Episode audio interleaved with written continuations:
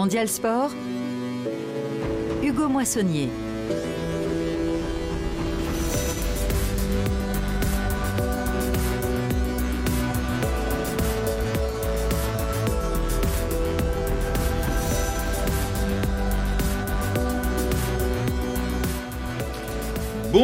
Bonjour à toutes, bonjour à tous. Petit problème de micro, d'où l'attente, euh, j'ai envie de dire musicale, mais c'est pas grave. Nous sommes bien là dans Mondial Sport pour le deuxième service du week-end et ravi bien sûr de vous retrouver pour le match de nos consultants comme chaque dimanche, un match amical bien sûr, rythmé par des échanges savoureux. Au programme évidemment le football, la Ligue des Champions en Afrique et les exploits du TP Mazembe et de la SEC d'Abidjan ou de Noidibou. Hier, reportage au pluriel à suivre. Nous irons également en Allemagne. Le pays a accueilli le tirage au sort de l'euro hier avant d'accueillir eh bien l'euro tout court l'été prochain. Prise de température dans un grand pays de football qui ne gagne malheureusement pour lui plus à la fin. Enfin, nous jetterons carrément un froid tout à l'heure, en revenant sur la quasi-désignation cette semaine des Alpes françaises comme hôte des JO d'hiver 2030.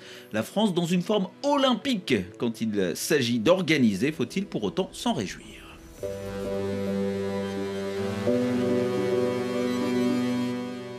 Ils sont montés sur le ring à ma gauche, Karim Baldé. Bonjour Karim. Bonjour Hugo, bonjour à tous. Et Patrick Juillard à ma droite. Bonjour Patrick. Bonjour Hugo, bonjour à toutes et à tous. Claude Battista et Laurent Philippot aux manettes, musique maestro. 99 Luftballons, ihrem Weg zum Horizont hielt man für UFOs aus dem All. Warum schickte ein General Flieger On attaque tout en subtilité avec le tirage au sort de l'Euro hier en Allemagne. C'était à Hambourg, le pays hôte de ce tournoi l'été prochain.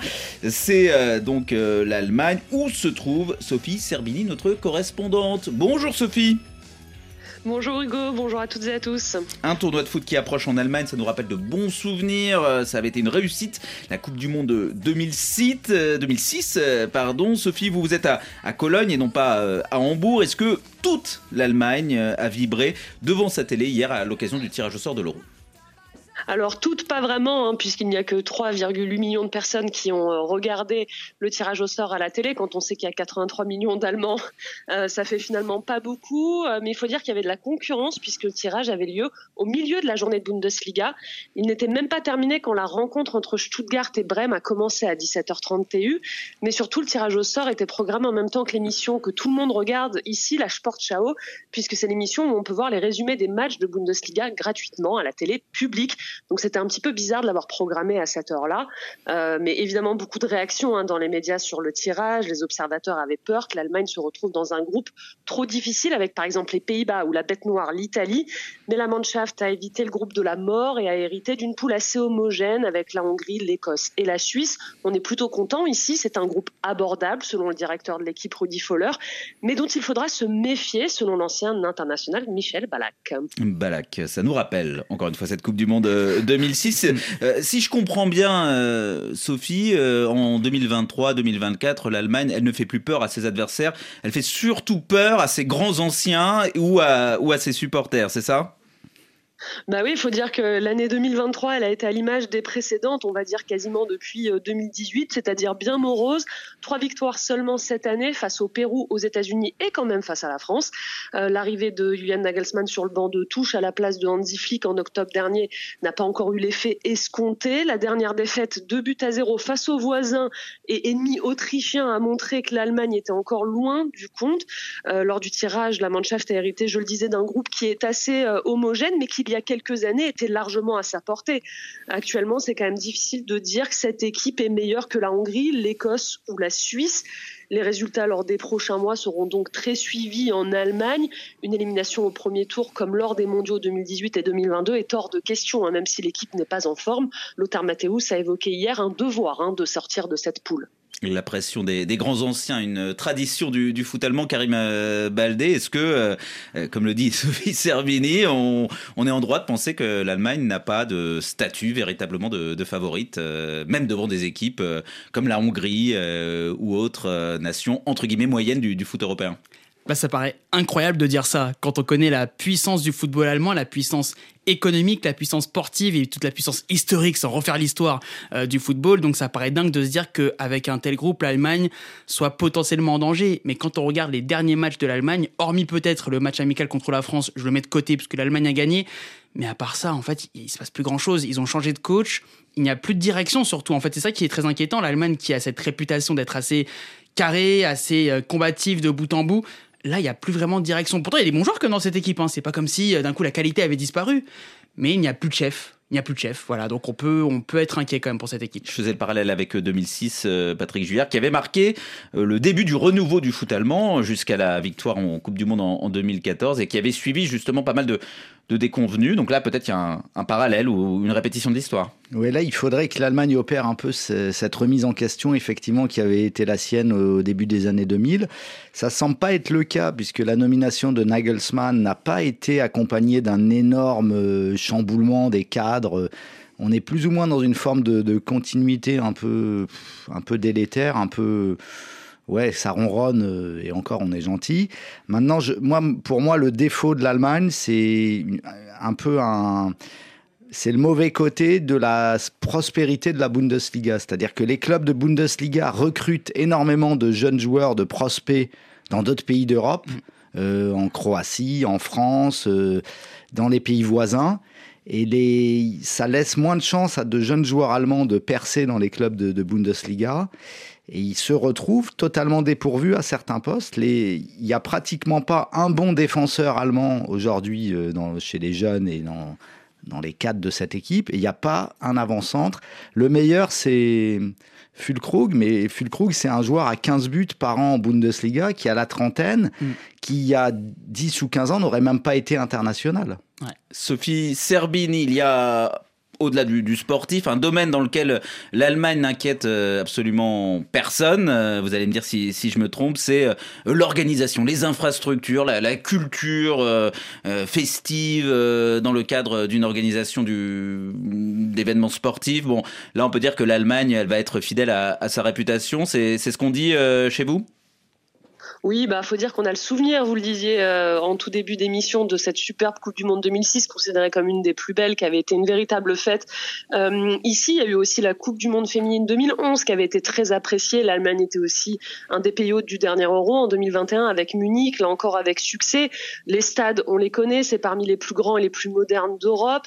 Et puis les autorités allemandes savent gérer les flux de supporters, puisque des centaines de milliers de fans se déplacent chaque week-end pour la Bundesliga. Il est rare hein, de voir des supporters qui ne peuvent pas rentrer dans un stade avant le coup d'envoi pour cause d'engorgement, par exemple. Donc ça rend euh, le tournoi très agréable pour les fans. Et puis sa position centrale en Europe, hein, quasiment tous les pays euh, pe- peuvent venir, tous les fans des autres pays peuvent venir sans, trop de soucis. Chaque ville possède son aéroport, sa gare centrale. Je vais quand même mettre un petit bémol pour tous ceux qui vivent en Allemagne le savent. Euh, le point noir là pour cet euro, c'est le système ferroviaire allemand qui est à bout de souffle.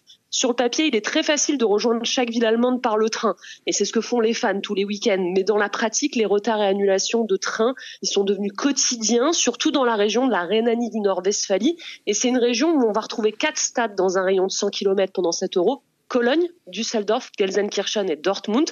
Et là où il faut normalement 30 minutes pour rejoindre Düsseldorf en partant de Cologne, il n'est pas rare actuellement de mettre plus de deux heures. Donc on conseille aux supporters de prendre un petit peu d'avance s'ils veulent pas rater le coup d'envoi lors de l'euro. Merci beaucoup Sophie Serbini et les supporters africains qui seraient tentés donc euh, d'aller en Allemagne pour euh, l'Euro ont bien écouté, bien enregistré, bien noté vos conseils. Excellente euh, fin de journée à vous Sophie Serbini, correspondante de RFI en Allemagne.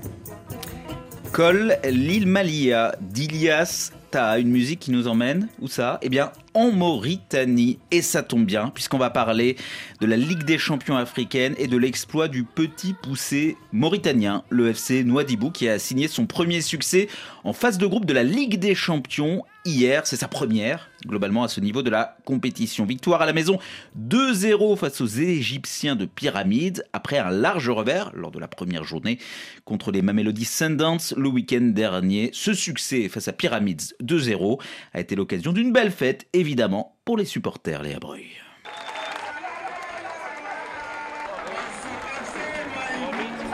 Le suspense aura duré jusqu'à la fin.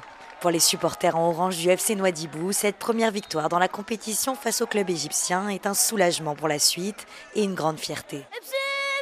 FC Nouadhibou, FC Nouadhibou, allez C'est bien, c'est bien, c'est bien. Nouadhibou c'est gagné, c'est 2-0. C'est l'équipe qui représente la Mauritanie. C'est la première fois qu'on se qualifie à 100 points en Champions League. Nos atouts, on joue ici à Nouakchott et l'FC Nouadhibou connaît ce terrain très bien devant son public. On a des jeunes talents qui sont là, qui, qui ont beaucoup de choses à prouver. Avant, on regardait la Ligue des champions africaine à la télé, mais là, c'est devenu réel. Face à la redoutable équipe du Pyramide FC, les joueurs du club de Ligue 1 le plus titré de Mauritanie ont répondu présents physiquement et ont réussi à conserver leur avantage, même en étant réduits à 10 après un carton rouge. Mais pour le coach Aritz Lopez, qui mise entre autres sur une philosophie de jeu offensive, si cette victoire historique est rassurante, la compétition est encore longue. Aujourd'hui est un jour historique pour la Mauritanie. On a vite compris ce dont on avait besoin et quand on a perdu un joueur, on a bien défendu et on a essayé de bien contre-attaquer. On a gagné, mais on doit rester concentré. On doit continuer à travailler dur pour rester bon, car la Ligue des Champions est le plus haut niveau de football africain.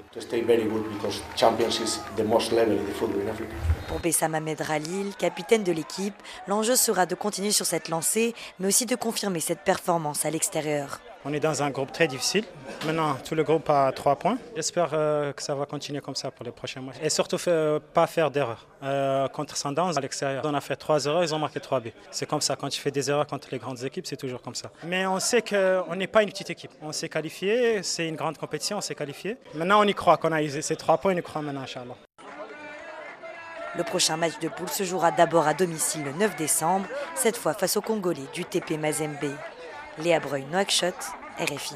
Le TP Mazembe dont on parle bien évidemment dans un instant, qui s'est relancé également. Mais d'abord, euh, euh, Karim Baldé, euh, la Mauritanie, pas à euh, grandit dans son football depuis une dizaine d'années. Est-ce que ça, c'est une autre date à marquer Ah oui, d'une pierre blanche. D'une pierre blanche. Je- je Voilà, faire le signe. j'ai cherché à, à compléter l'expression. Est-ce que c'est une autre grande date dans, dans l'évolution du foot mauritanien, cette victoire de, de hier Ah oui, clairement, parce que déjà, c'est la première fois qu'on a un club mauritanien, comme tu le disais, en phase de poule de la Ligue des Champions. Et cette victoire, elle dit tout des progrès réalisés par ce football. La Mauritanie, il y a 15 ans, on n'en parlerait jamais sur RFI. En termes de football, elle n'existait tout simplement pas. Je suis peut-être un peu méchant, mais c'est vrai. Mais on voit le projet qui a été mis en place avec des infrastructures, des stades qui leur permettent de- d'accueillir des compétitions. Et puis ensuite, l'équipe nationale qui a été renforcée. Il y a eu Corentin Martins, Amir Abdou, euh, aujourd'hui en tant que... Ancien excellent, ancien ancien bien exact. Eh bah oui, évidemment, ancien des Comores, c'est pour ça que je, je le mentionne. Euh, mais voilà, il y a eu beaucoup, beaucoup de travail de fait. C'est le bon exemple de projet de petit pays, entre guillemets, mais qui arrive à bien grandir. Et en terminant sur Nouadhibou, c'est vrai que ils ont joué contre Pyramide, ils ont gagné 2-0. Il faut se souvenir qu'en match de poule de la euh, Coupe de la CAF, il y a 3 ans, donc euh, 8 décembre, hein, c'était pas si longtemps que ça, ils avaient perdu 6-0 face à cette même équipe en Égypte. Donc c'est pour vous dire aussi à quel point il y a eu énormément de progrès de la part de ce club de Nouadhibou. Mais euh, Léa Breuil euh, a été gentille, j'ai envie de dire, dans son reportage. Elle n'a pas mentionné que le stade, mais elle me l'a dit euh, hors antenne, le stade n'était pas forcément plein. C'est-à-dire qu'il y a aussi peut-être une culture de foot, aussi une culture de club à construire en, Mauritanie, et peut-être que ce genre de victoire peut, peut aider Patrick Juillard. Oui, alors il y, y a le problème aussi de l'identité des compétitions. Euh, on a vu la CAF lancer, euh, enfin la CAF avec la FIFA lancer une compétition euh, semi-fermée, l'African Football League, qui vient de se terminer. Les clubs qui l'ont disputé sont en partie les mêmes qui jouent cette phase de poule de la Ligue des Champions. Dans l'esprit du public, ça fait beaucoup de, de compétitions qui se suivent, qui se chevauchent et c'est pas forcément une manière. C'est-à-dire que si on crée une AFL, on va forcément dévaloriser d'un autre côté la Ligue des Champions. Euh, et puis le football de club dans des pays comme la Mauritanie, où, il comme nous l'a dit Karim, il y a 10 ans, c'était le néant. Il a encore un déficit de, de notoriété. De, il fait moins rêver le public que l'équipe nationale qui a toujours été la locomotive des, des espoirs du public quoi, dans ces pays-là. Et surtout, avec, avec ces trois qualifications de suite à la Cannes, euh, c'est vraiment l'équipe nationale qui, qui symbolise l'envie que. Qui, le rêve, que, le rêve, c'est l'équipe nationale, c'est pas les- encore les clubs, mais ce genre de victoire peut aider à un peu inverser la tendance, je pense. oui. Et la première compétition internationale de la Mauritanie, le Chan, non, je pense en début des années 2010, avec 2014, Patrice oui. Neveu. Oui. Vous auriez pu le, le citer quand même, vrai. Allez-y, vous vouliez ajouter quelque chose. Euh, oui, juste pour terminer sur Nouadhibou et sur le deuxième but euh, hier d'Obeid, si la CAF se décide à mettre les temps forts sur son site en temps et en heure, ce qui n'est absolument pas le cas parce que, petite parenthèse, ils ont mis ce matin en ligne les temps forts de la première journée de la Ligue des Champions qui a eu lieu la semaine dernière. Donc je pense qu'en 2023, on peut être un peu plus réactif. Mais je vous conseille de voir le deuxième but quand il paraîtra la semaine prochaine sur les comptes de la CAF parce que euh, Ubaid, un joueur mauritanien que je ne connaissais pas vraiment, a traversé quasiment toute la moitié de terrain de Pyramides et son enchaînement est tout simplement sublime. Donc voilà, allez le voir quand il sera en ligne, en tout cas, allez le voir. Dans le même groupe, l'envol des Corbeaux, bien évidemment devant son public, le tout-puissant Mazembe a dominé hier les Mamelody Sundance. Euh, Deux équipes qui ont disputé la FL, remportées par les Mamelody Sundance. Personne ne croyait donc au succès du TP Mazembe euh, la semaine dernière, n'est-ce pas Karim. Baldé? Succès 1-0 grâce à une tête de Likonza hier. Deuxième journée donc de la phase de groupe de la Ligue des Champions. Mazembe qui se relance après sa défaite en ouverture contre Pyramids, donc qui vient de, de perdre contre euh, euh, Nouadhibou. Tout le monde a trois points points, ouais. Exactement. Il fallait bien une euh, victoire pour Mazembe. Parce qu'il fallait rendre également hommage à Robo. C'est le surnom d'un célèbre animateur du groupe de supporters tout aussi célèbre, les 100% Mazembe. Robo s'est éteint il y a près de, de deux semaines et on lui a rendu bien sûr hommage dans les tribunes hier, Pascal Mangala.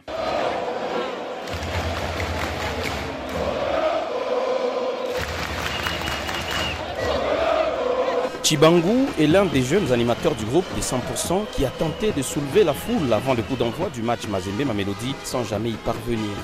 Papi Mouteba Maongezo dit Robo était unique en son genre selon Pablo Ngwej, un fan des corbeaux et proche du célèbre défunt animateur de Mazembe. Je voudrais ici rappeler la signification de son nom, hein. Maongezo, signifie un plus hein, que l'on donne quelqu'un. Voilà, aujourd'hui il nous manque ce plus-là.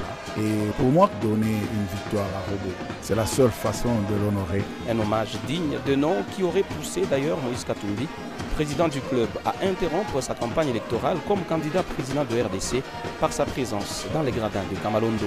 Pour M. Koba, secrétaire provincial de football du Haut-Katanga, les souvenirs de Papi Mouteba ne s'effaceront pas de sitôt. Sa façon de s'habiller, la torse était toujours nue. Ça, ça nous a surprenait quand on voyait en peau de léopard ou quoi là. Il venait d'ailleurs en pleine tribune où vous me trouvez. C'était une façon de faire voir comment il aimait son équipe. Vraiment fantastique. Il nous manque réellement. Pour Faustin Tchijika, président de Don Bosco, un club proche des Corbeaux, créer un autre robot serait la meilleure façon de pérenniser cet animateur qui a soulevé les foules dans plusieurs stades sur le continent et aux Émirats arabes unis en 2010 lors de la Coupe du Monde des clubs. Et pour beaucoup d'autres supporters de Mazembe, Robot mérite d'être immortalisé, notamment avec l'érection d'une statue à son effigie au stade Tout-Puissant Mazembe. Pascal Mangala, Lubumbashi, RFI. Patrick Juillard, on parlait de, de Culture Club. Évidemment, elle existe. Ah il y a Euh, aucun doute là-dessus. À Lubumbashi, où on a remporté cinq fois la Ligue des Champions et, et rendre hommage comme ça à l'animateur, euh, l'un des principaux animateurs du groupe, les, les 100% Mazembe, c'est rendre hommage à, à l'histoire du tout-puissant Mazembe. Il n'y a pas que le palmarès, il y a aussi. euh, Ouais, il y a l'histoire, il y a le, ouais, c'est une transmission là qui est aussi prise en charge par le, le club, donc ça c'est très intéressant. Euh, on voit souvent dans les clubs européens des ultras qui sont un petit peu frondeurs et en opposition avec le club. Là, il y a un, beaucoup plus, je trouve, de. Ils vont un peu plus comme De un seul cohésion. homme. Ouais, de cohésion. En tout cas, sur les. Il peut y avoir évidemment, malheureusement, on en a vu par le passé des débordements euh, face à d'autres, des supporters d'autres clubs, mais à l'intérieur du club, il y a de la cohésion. Le stade était très, très plein et je pense que le, le fait que le public pousse autant à jouer dans le, cette victoire, parce que sur la première mi-temps, le TP Mazembe fait une bonne entame, mais ensuite est nettement dominé. hein.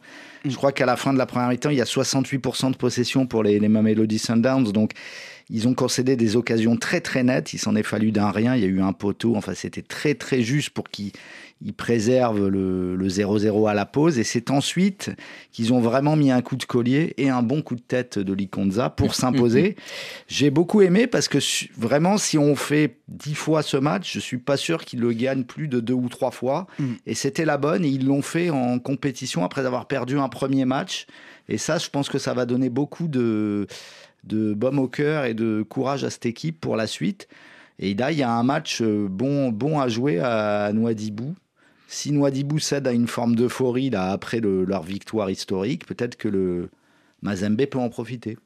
Euh, Karim Baldé, euh, on l'a dit la semaine dernière, le, le tout-puissant Mazembe n'est pas exactement ce qu'il a été, euh, ne serait-ce qu'en en 2015, quand il gagne la Loin Ligue de des là. Champions, au début des années 2010, quand il va, euh, on l'a entendu carrément en finale du mondial des, Des clubs, des ouais. clubs, mais euh, le fait, et on parle d'un- grand supporter, et cette capacité à répondre dans l'adversité hier sur le, sur le terrain, c'est la preuve que, bah, justement, on parlait de la culture club, même qu'on n'avait pas une grande équipe, si vous êtes un grand club, vous restez un grand club et, et- et Toujours. vous avez ce petit supplément qui, qui aide. un grand supplément d'âme. C'est vrai que quand on voit le stade de Lubumbashi rempli, moi j'ai toujours du mal à voir certains grands stades. On l'a vu avec euh, Lazek par exemple, jouer à, à Ibimpe, me semble-t-il, le stade qui est pas du tout plein, même aux trois quarts vide. Euh, là, on voit un stade des martyrs plus petit mais plein. Ça, ça donne du baume au cœur. On l'a entendu dans le, dans le reportage également et ça participe de cette culture club. Et c'est ce qui a permis aux tout-puissants de résister justement, euh, comme tu le disais Patrick. C'est vrai que la deuxième période, c'était un cavalier seul, c'était un attaque-défense des Sud-Africains en réalité. Et ils ont réussi à résister et je pense que le public y a mis tout son cœur pour que justement le tout-puissant puisse résister aux Brésiliens euh, du Mamelody Sundowns. Et on parlait du, de l'euphorie potentielle de Là aussi, pareil, l'euphorie est peut-être un peu retombée chez les euh, Sud-Africains qui se sont vus peut-être un peu trop beaux. Et maintenant Ouais, que et les compteurs sont remis à égalité. Je pense euh, aussi que les Mamelody Sundowns, ils payent aussi la répétition des matchs, On les en parlait, déplacements. des deux euh, compétitions, parce oui. que la FL, la Ligue des Champions, eh oui, ça fait Il beaucoup. est évident que c'est une équipe qui a plus de maîtrise et disons d'heures de vol entre guillemets que le TP Mazembe actuel, mais sur un match, le TP Mazembe a réduit euh, l'écart qu'il peut y avoir et a su les, à l'énergie, à- avec la, pression du public, les, les renverser dans, le, dans le jeu. Donc bravo à eux. Bravo TP Mazembe, bravo à Nouadhibou. On va changer de, de groupe et on va dire bravo à la SEC. Tout de même, hein, stade plein ou, ou pas. Euh, là encore, quel prestige les académiciens ivoiriens qui ont donné la leçon. Bon, c'était pour le, le jeu de mots. hein. Je- Joli, la, je la- valide. la- la victoire, elle est, elle est plutôt courte face à un, un géant d'Afrique qui, qui vacille. Succès 1-0 de la SEC face au Wydad Casablanca hier, donc à l'occasion toujours de la deuxième journée des phases de groupe de la Ligue des Champions. Sankara Karamoko Jeune joker, buteur à la 72e minute, et ça fait 4 points en deux sorties pour la SEC, euh, qui, euh, comme le TP Mazembe, retrouve la phase de groupe de la Ligue des Champions après plusieurs années euh, d'absence. Et, quel retour, quel retour réussi, Karim Baldé. Ah, pour l'instant, tout va bien. 4 points sur 6 possibles. On pouvait pas rêver mieux. C'est vrai qu'avec un retour, même si c'est un grand nom évidemment de la ZEC Mimosa dans le football africain, le fait de revenir, ça veut dire que beaucoup des joueurs présents ne connaissent pas le très très haut niveau, notamment la Ligue des Champions. Donc de les voir ainsi performer, c'est quand même bon signe. Euh, après, c'est vrai que le Wydad, on peut se poser des questions, mine de rien. Deux défaites pour commencer avec des champions. Est-ce que c'est la répétition euh, de la FL puis de la Ligue des Champions ou est-ce qu'il y a une crise plus profonde au sein euh, de ce club quand même qui a été titré à de nombreuses reprises notamment ces dernières années? Là la question se pose mais en tout cas ça fait plaisir de revoir des clubs ouest africains et je dis bien des clubs ouest africains au premier plan sur des compétitions comme ça parce qu'on avait l'impression que c'était réservé à l'Afrique australe et à l'Afrique du Nord et que l'Afrique de l'Ouest n'avait quasiment plus voix au chapitre malheureusement dans les compétitions interclubs. Est-ce que c'était un, un grand Wydad ou est-ce que le, le Wydad est en perdition, euh, Patrick Le, le Wydad n'est pas en perdition, mais le Wydad paye euh, l'instabilité de son staff technique depuis le départ de Walid Regragui euh, à l'été 2022, donc avant la, la, la Coupe du Monde. Une quand il a, il a su Ah, qu'il allait triplé. succéder à. Vaïd Alilodzic, il y a eu six entraîneurs. Six entraîneurs, donc c'est en un an et demi. Donc on ne peut pas euh, construire dans la durée, ça, ça chamboule les plans, euh, il n'y a pas de continuité. Ils ont dû aussi céder certains de leurs meilleurs joueurs. Donc à partir de, à partir de là, vous ne pouvez pas euh, programmer un club comme le font les, les Mamelody Sundowns. Et on voit aussi qu'il y a de l'affolement euh, à la barre du, club. Parfois, au bout de 3-4 défaites, on va fragiliser un entraîneur au lieu de lui laisser le temps de, de disons, d'imposer sa marque. Donc je crois qu'il paye un peu ça. Après, les fondamentaux du club ne sont pas euh, mauvais, mais euh, le haut niveau impose une certaine stabilité. Donc, bravo à la SEC Ah d'avoir oui, oui, battu bien sûr. qui reste l'un des meilleurs clubs actuels, le, Wydad Casablanca. Et on suivra bien, bien évidemment la suite des aventures de, de la SEC en, en Ligue des Champions. Un petit mot de, de l'autre Coupe d'Afrique, la euh, Coupe de la Confédération, deuxième journée de la phase de groupe. euh, Là aussi, pour l'instant, ça se passe mal, justement face à un club marocain, Berkane.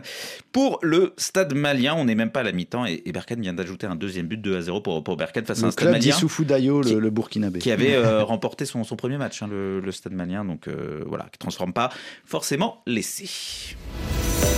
RFI Mondial Sport. Hugo Moissonnier. Football en Côte d'Ivoire, football en, en Europe, euh, c'est ce dont nous avons parlé depuis le début de l'émission. On va tirer un trait d'union et faire un petit cadeau à Patrick Juillard au passage.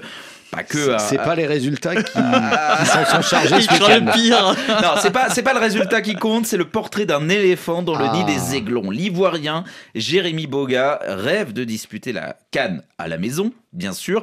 Après d'un mois du match d'ouverture, l'attaquant de Nice est lancé dans le sprint final, celui qui doit le mener à la liste des joueurs retenus par le sélectionneur Jean-Louis Gasset. Sur son aile gauche, le dribbleur est titulaire à Nice dans un club qui déjoue les pronostics en Ligue 1.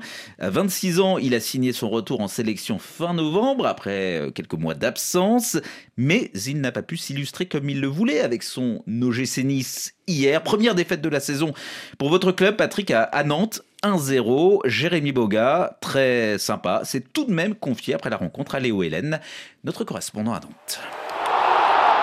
À la Beaujoire, c'était l'un des Niçois à surveiller de près. Jérémy Boga, ce nom a trotté dans la tête du latéral nantais Marcus Coco toute la semaine. Je savais à quoi m'attendre et je savais que voilà, chaque ballon qui touchait, il fallait que je fasse attention. Donc je suis resté euh, concentré, appliqué. Car en face, dès les premières secondes, c'est un éléphant virevoltant, conscient de son talent, qui s'est présenté face aux Canaries. Je pense que c'est ma, ma qualité euh, dans le dribble, ma qualité à, à éliminer mon, mon adversaire direct. Et je pense que c'est quelque chose sur lequel j'ai j'ai beaucoup travaillé et je pense que c'est ça qui, qui fait ma force. Jérémy Boga est l'un des meilleurs dribbleurs de Ligue 1. Ses crochets dévastateurs en ont enrhumé plus d'un. Mais hier, il s'est éteint. L'ailier acheté 18 millions d'euros à l'Atalanta Bergame cet été sait ce qu'il doit travailler. On va dire que c'est plus euh, dans la finition, dans le dernier geste. Je peux être encore meilleur, je peux être euh, plus décisif. Si après des dribbles je peux marquer, ça serait encore plus beau. Son compteur reste bloqué pour l'instant à deux buts et une passe décisive en 12 matchs. Il est à l'image du secteur offensif niçois, prometteur avec Boga, Mofi, Laborde notamment, mais peu prolifique avec seulement 14 buts en 14 matchs. On veut lui donner les clés à Boga, mais pour l'instant, il ne les prend pas. Le journaliste Maxime Baquier commente tous les matchs de l'OGC Nice pour France Bleu Azur. Pour l'instant, les attentes ne sont pas forcément euh, relevées euh, par rapport au prix de son transfert, euh, par rapport à son profil de dribbleur. Il devait animer ce côté gauche et il passe trop souvent à côté de ses matchs pour l'instant, un peu comme ce soir contre Nantes. Il fait pas assez de, de différence. Pour l'instant, on reste un peu sur notre fin sur ses, sur ses premiers matchs. On sent qu'il est capable de faire beaucoup mieux, mais il a parfois du mal à se connecter avec euh, les joueurs qui sont euh, autour de lui. Mais cela n'a pas empêché Jérémy Boga d'être titularisé pour la huitième fois de suite à Nantes. Son coach Francesco Farioli lui fait confiance. Il faut dire que les deux se connaissent bien. Le technicien italien était entraîneur des gardiens à Sassuolo lorsque l'ailier ivoirien a éclos après plusieurs prêts. Boga est resté six saisons en Italie et il s'en réjouit. Ça m'a aidé surtout en, en maturité dans mon, dans mon jeu. Là-bas, ça travaille beaucoup euh, tactiquement, donc je pense que ça a été euh, un bon point de, de chute pour moi parce qu'arrivé là-bas, j'étais un, un peu jeune, on va dire, et j'ai su grandir, j'ai su avoir des coachs qui m'ont aidé aussi à, à grandir. Et je pense qu'aujourd'hui, c'est un peu grâce à l'Italie que je suis le joueur que je suis. Un joueur tout proche de disputer une Coupe d'Afrique des Nations à domicile. C'est dans un coin de ma tête. Mais avec Bamba, Diakité, Gradel ou encore Zaha, ce n'est pas évident de se faire une place chez les éléphants. Ouais, c'est vrai qu'il y a beaucoup de concurrence, il y a beaucoup de, de bons joueurs sur les ailes, donc voilà, il va falloir être euh, bon premièrement en club et après euh, sur place se battre pour avoir du temps de jeu. Mais je pense que voilà, on a, on a un très bon groupe et je pense qu'on va faire euh, quelque chose de beau. Léo Hélène, Nantes, RFI. Jérémy Boga, euh, il vous plaît Patrick Juillard, il est cher, mais est-il cher à votre, à votre cœur depuis qu'il joue à Alors, Nice il est un peu frustrant, Jérémy Boga, parce que c'est un joueur qui a une capacité d'élimination, qui a un coup de rein vraiment dévastateur. Et pour l'instant, c'est un peu dans la. Si on prend le bilan de cette pratiquement euh, première partie de saison, c'est un peu dans la lignée de ce qu'il faisait en Italie. C'est-à-dire c'est un joueur qui est euh, beau à voir, qui impressionne, mais qui fait pas beaucoup de stats, comme on dit. Et on le voit, les moments les plus mémorables de sa saison. Alors, il a été un game changer, comme on dit, un joueur qui change le cours d'un match lors du déplacement à Monaco où il a dribblé euh, la moitié de la défense monégasque pour inscrire le but de la victoire dans les toutes dernières minutes de la rencontre. Donc là, on pensait que sa saison, c'était en septembre, on pensait que sa saison était lancée. Et ensuite, c'est un peu sur courant alternatif. Il y a une belle passe décisive contre Marseille qui amène aussi un succès, mais c'est un joueur qui a, il a mis un autre but, mais c'est un joueur qui est un peu frustrant et je partage l'avis du confrère interrogé par euh, l'envoyé spécial d'RFI, Maxime Baquier. C'est un joueur qui reste un peu euh, brinque-ballant, disons, dans son apport, mais pourtant il a de vraies qualités. Et après, sur l'équipe nationale, à mon avis, ça va dépendre de Wilfried Zaha. Si Wilfried Zaha est pris, je crains que Euh, Jérémy Patrick, Boga passe à la trappe. Alors, Ouais. le- la définition que vous faites de, de Boga, j'ai l'impression que vous pourrez la faire d'à peu près euh, tout le contingent offensif euh, ivoirien. Ah non, non, Zaha est plus décisif parce que que Boga, euh, je pense Mais à, Zaha, il vient pas en temps et en heure lors des rassemblements, ce qui est un peu problématique. Apparemment, euh, d'après ce qu'a dit le sélectionneur adjoint Emers Faé euh, la, la semaine dernière, apparemment c'était bien géré, il n'y a pas eu de malentendu. Donc moi, si j'en crois les, déclarations, je pense que Zaha est encore dans la course pour être à la canne. Et si oui, je vois pas trop Boga euh, faire le match avec lui, mais on verra ensuite. Non, mais j'ironisais, mais il y a beaucoup de, de beaux joueurs en, en Côte d'Ivoire. Mais c'est vrai que depuis plusieurs années, malgré les, le talent individuel, il n'y a pas forcément quelque chose qui se, qui se crée pour permettre à l'équipe d'avoir les résultats qu'elle devrait avoir. Euh, Karim Baldé, euh, Jérémy Boga, euh, il s'inscrit quelque part dans une Ouais, a- tradition à, à ce niveau-là. Il n'y a, pas une osmose et encore moins sur le, sur le plan offensif, malgré tous les beaux joueurs qui ont été cités dans, dans le reportage. Et, et pour rebondir sur les statistiques, c'est vrai que Boga, c'est pas un homme à stats en Ligue 1. Il y a eu deux buts, donc celui contre Monaco et celui contre Rennes. Et une passe décisive contre l'OM, ça fait pas beaucoup. Et c'est à l'image aussi du contingent niçois, peut-être d'un point de vue offensif. Nice se distingue notamment par sa défense de fer, par un gardien Oui, Marcel des, Boulka des très succès étriqués. Succès Voilà. étriqué, ce sont les rois des 1-0, mais du coup en attaque ça ne marque pas beaucoup. Et Bogan ne participe pas vraiment à permettre, de- à permettre à- aux Aiglons de marquer plus cette saison. Peut-être qu'ils en auront besoin plus tard dans l'année, ça on le verra. Alors là, il va avoir du temps de jeu puisque Sofiane Diop, son concurrent à gauche, est blessé. Après, sur la, la Côte d'Ivoire, son problème, outre Zaha, qui pour moi est un joueur quand même plus impactant, c'est que l'équipe nationale a fait venir, après beaucoup de négociations et de discussions, Jonathan Bamba, Mhm. qui joue euh, au poste de milieu offensif gauche et qui lui est un joueur qui est beaucoup plus porté sur le repli défensif, une qualité que qu'apprécie beaucoup Jean-Louis Gasset. Donc Boga au milieu, euh, il faudra qu'il fasse un très bon mois de décembre, je pense. Petite euh, parenthèse dont on se serait bien passé la mort d'un supporter de, de Nantes en marge de ce match euh, face à Nice hier en Ligue 1. Musique et on poursuit Mondial Sport sur RFI.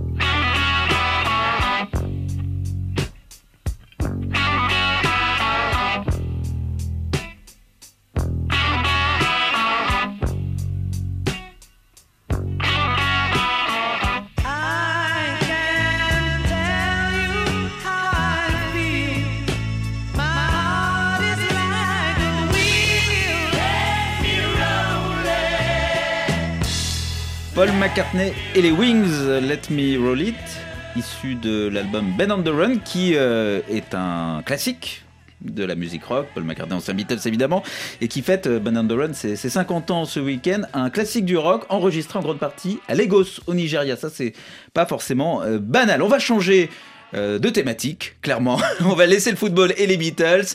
On va changer d'époque aussi et de, et de références culturelles.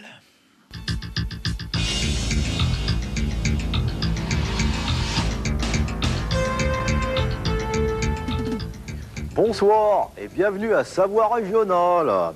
Et je vous rappelle, au cas où vous l'auriez oublié, dans moins de six mois, il y aura bien sûr les Jeux Olympiques d'Albertville.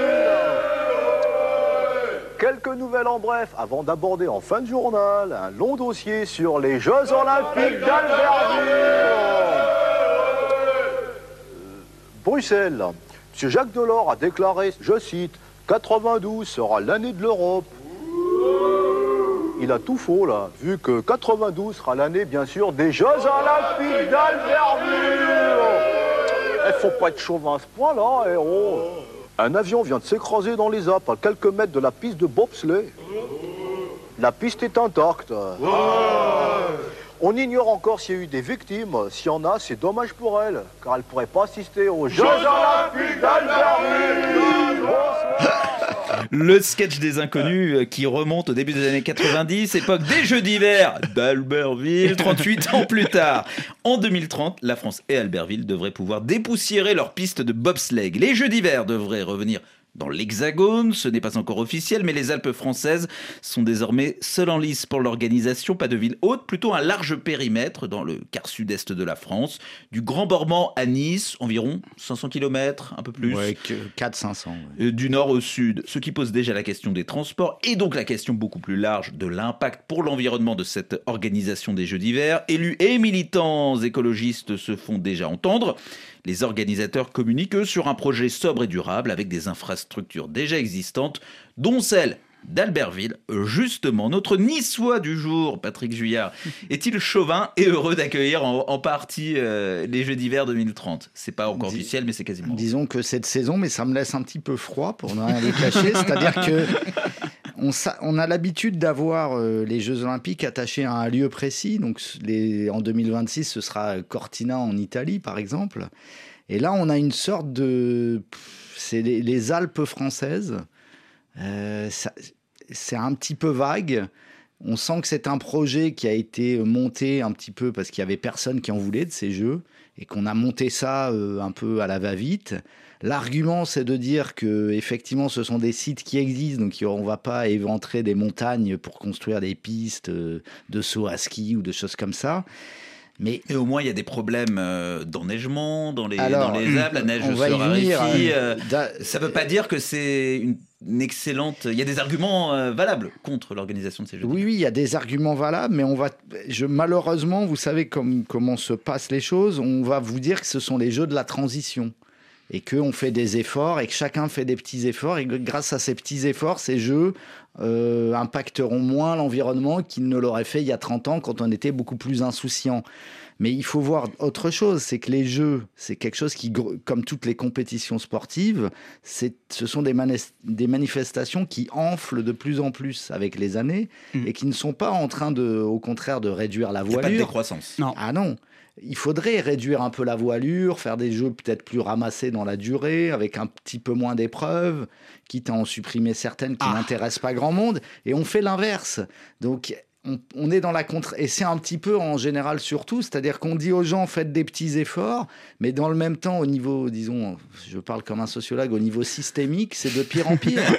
Donc en fait, euh, c'est comme boucher. euh, boucher euh, une baignoire qui fuit avec du scotch quoi. C'est joliment dit. Karim Baldé, Oui. pourquoi cette frénésie alors de, de la France? Parce que que les instances réduisent pas la voilure, ok, euh, que des pays euh, aux ambitions démesurées en, voilà, en, en plein développement comme ceux du Golfe euh, se lancent euh, dans, dans le gigantisme, pourquoi pas Mais la France, euh, de l'Euro 2016 à, à 2030, en, Ouais. en 15 ans, euh, tout ce que la France aura organisé, évidemment les, les Jeux Olympiques d'été, il manque plus que la rugby, il manque que la euh, Coupe du Monde de, de foot, et encore c'était il y a pas si longtemps, en Bah 1998. 1998. Alors pourquoi, pourquoi y aller la, la France? Bah là, effectivement, c'est vrai que le CIO, le Comité international olympique, voulait d'autres candidatures que la Suisse et la Suède. Pourquoi? Parce que les Suisses comme les Suédois auraient sans doute soumis une candidature à référendum. Et on sait comment ça se passe lorsqu'il y a un référendum pour demander aux, jeux, aux gens s'ils veulent des Jeux Olympiques. La réponse est toujours non parce que les questions économiques et de désagréments viennent toujours en premier. Donc, Bah là, on est en plein dans la saison des polémiques à quelques mois des, jeux, oui, des Jeux justement. de Paris. Donc, Il n'y a bien. personne dans Paris qui, pour l'instant, vous dira du bien des, des jeux de des jeux. Sûr. Surtout pas les bouquinistes des bords de Seine. Surtout pas. Et c'est pour ça que là, la France apparaît à point nommé pour le CIO, parce que là, il n'y aura pas de référendum, vraisemblablement. Donc, du coup, au moins, on dit OK, on fait les jeux, c'est très bien. Et pour rebondir sur ce que dit Patrick, et c'est là l'un des vrais problèmes de, de cette organisation-là, de la candidature de 2030, outre le fait que ce soit fait à la hâte, c'est que. À force de faire les jeux partout, c'est nulle part. Exactement. Et cette candidature dans le quart sud-est, c'est fait pour contenter parce qu'à la base, il y avait une candidature dans les Alpes du Nord, notamment Annecy, et puis il y avait une volonté également de la région Provence-Alpes-Côte d'Azur avec une candidature niçoise. Donc là, on a voulu contenter tout le monde et donc on fait une, Une- candidature. une cote mal taillée. Voilà, exactement. Oui, Et- ça, et ça donc, 500 satisfait euh, effectivement, et Karim a raison, c'est aussi lié au- à l'émergence de forts pouvoirs locaux autour des métropoles régionales, et chacun veut sa part du gâteau, Mhm. et là, bah, entre Vauquier, Estrosi et Muselier, tout le monde est content. hein. Voilà, tous les barons locaux. Donc Ils des, sont des- contents, des- je suis pas sûr locaux. que leurs administrés le seront une fois que l'événement déroulera euh, sa machine. hein. Avant les Jeux d'hiver, euh, en 2030, les Jeux d'été en France, bien sûr, dans quelques mois. Quand je dis Jeux d'été, c'est-à-dire Jeux olympiques et Jeux paralympiques, bien sûr. Et dans ces derniers, il y aura évidemment des para-athlètes africains à suivre au Cameroun. Ce dimanche, le parasport était justement à l'honneur à l'occasion d'une marche en hommage aux athlètes en situation de handicap au Cameroun, mais pas que, dans, dans le monde entier. Un millier de personnes a, a participé à cet événement, un événement assez rare au Cameroun, auquel a assisté également notre journaliste Fabien Essian. Ils ont tous perdu une jambe, un bras, un œil ou toute autre partie de leur corps. Parmi eux, des militaires et des civils. Pour une marche inédite et commémorative de la journée internationale des personnes en situation de handicap. Gérard Timi est un banquier et son établissement financier est un soutien inconditionnel pour les sportifs en situation de handicap. C'est des personnes comme nous, on doit les considérer et vivre avec eux. Belinga Arsène est le président de FAP Handisport. Bien qu'il admette l'existence de la stigmatisation quotidienne des athlètes parasportifs, il soutient néanmoins qu'un espoir demeure. C'est une perception qui reste encore améliorée parce que le commun des mortels ne, perçoit pas toujours le handicap comme étant quelque chose euh, qui peut arriver à tout être humain. C'est une occasion encore de montrer à travers les différentes prestations qu'ils sont vraiment bien considérés et qu'ils euh, n'ont pas à désespérer, au contraire. Et le club FAP Handisport, qui prendra part aux prochains Jeux paralympiques de Paris, vise d'ailleurs loin. Le club FAP Handisport aujourd'hui a des athlètes qui ont les minima pour les Jeux paralympiques de Paris 2024 et on compte cette année à aller un peu plus loin, c'est-à-dire faire partie des cinq premiers euh, dans le monde. Et Gérard Timi de conseiller les valides. Vous autres qui avez encore toutes vos comobilités, restez toujours comme vous êtes. Une marche qui s'est poursuivie sur la musique de Guizo Lamour, l'un des artistes non-voyants les plus célèbres du Cameroun et qui fait d'ailleurs un clin d'œil à la radio du monde. RFI à la solution. Fabien Sian, Yaoundé, RFI. Très heureux et très amoureux de cette radio. Je profite donc de ce 3 décembre, journée internationale pour la personne handicapée. Pour appeler toutes les personnes handicapées de l'Afrique, du monde entier. Écoutez la bonne information, c'est bien. Mais écoutez RFI, vous allez vous soigner. La Voilà qui est, Qui est dit, c'est beau. Voilà qui est dit, c'est c'est magnifique. Merci euh, beaucoup à Fabien et à, l'auteur de cette chanson Guidou l'amour, euh, Karim euh, Baldé. euh, bon. Le gigantisme euh, du CIO, c'est pas forcément ce qu'on aime. Euh, les Jeux paralympiques, on en parle un peu moins. On en a parlé il y a pas longtemps dans, dans Mondial Sport. Ils ont aussi euh, un intérêt humaniste, social, sociétal qui est euh, qui est réel. Donc voilà, il faut aussi euh, le souligner et, et- et notamment en Afrique, le, le sport, le parasport peut faire beaucoup pour la situation des personnes en situation de handicap. l'impératif d'inclusion également. C'est vrai que l'un des freins peut-être au parasport, ou du moins au, euh, à ces disciplines-là en Afrique, ce- c'est le coût du matériel et on le voit notamment en athlétisme, en para-athlétisme, c'est vrai que le matériel, notamment les fauteuils roulants de compétition coûtent extrêmement cher.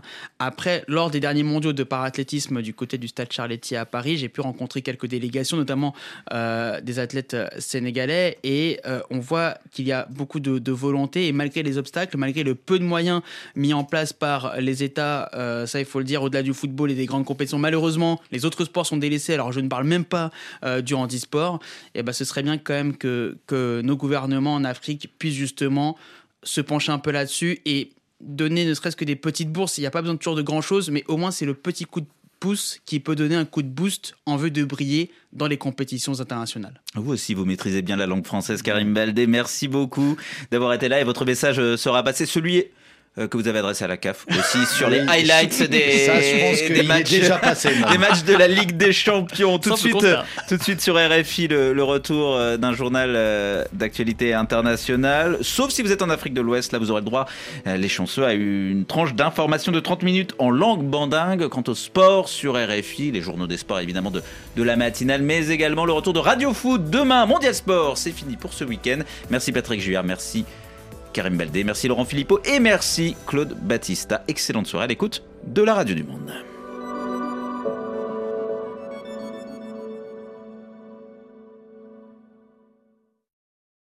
L'épopée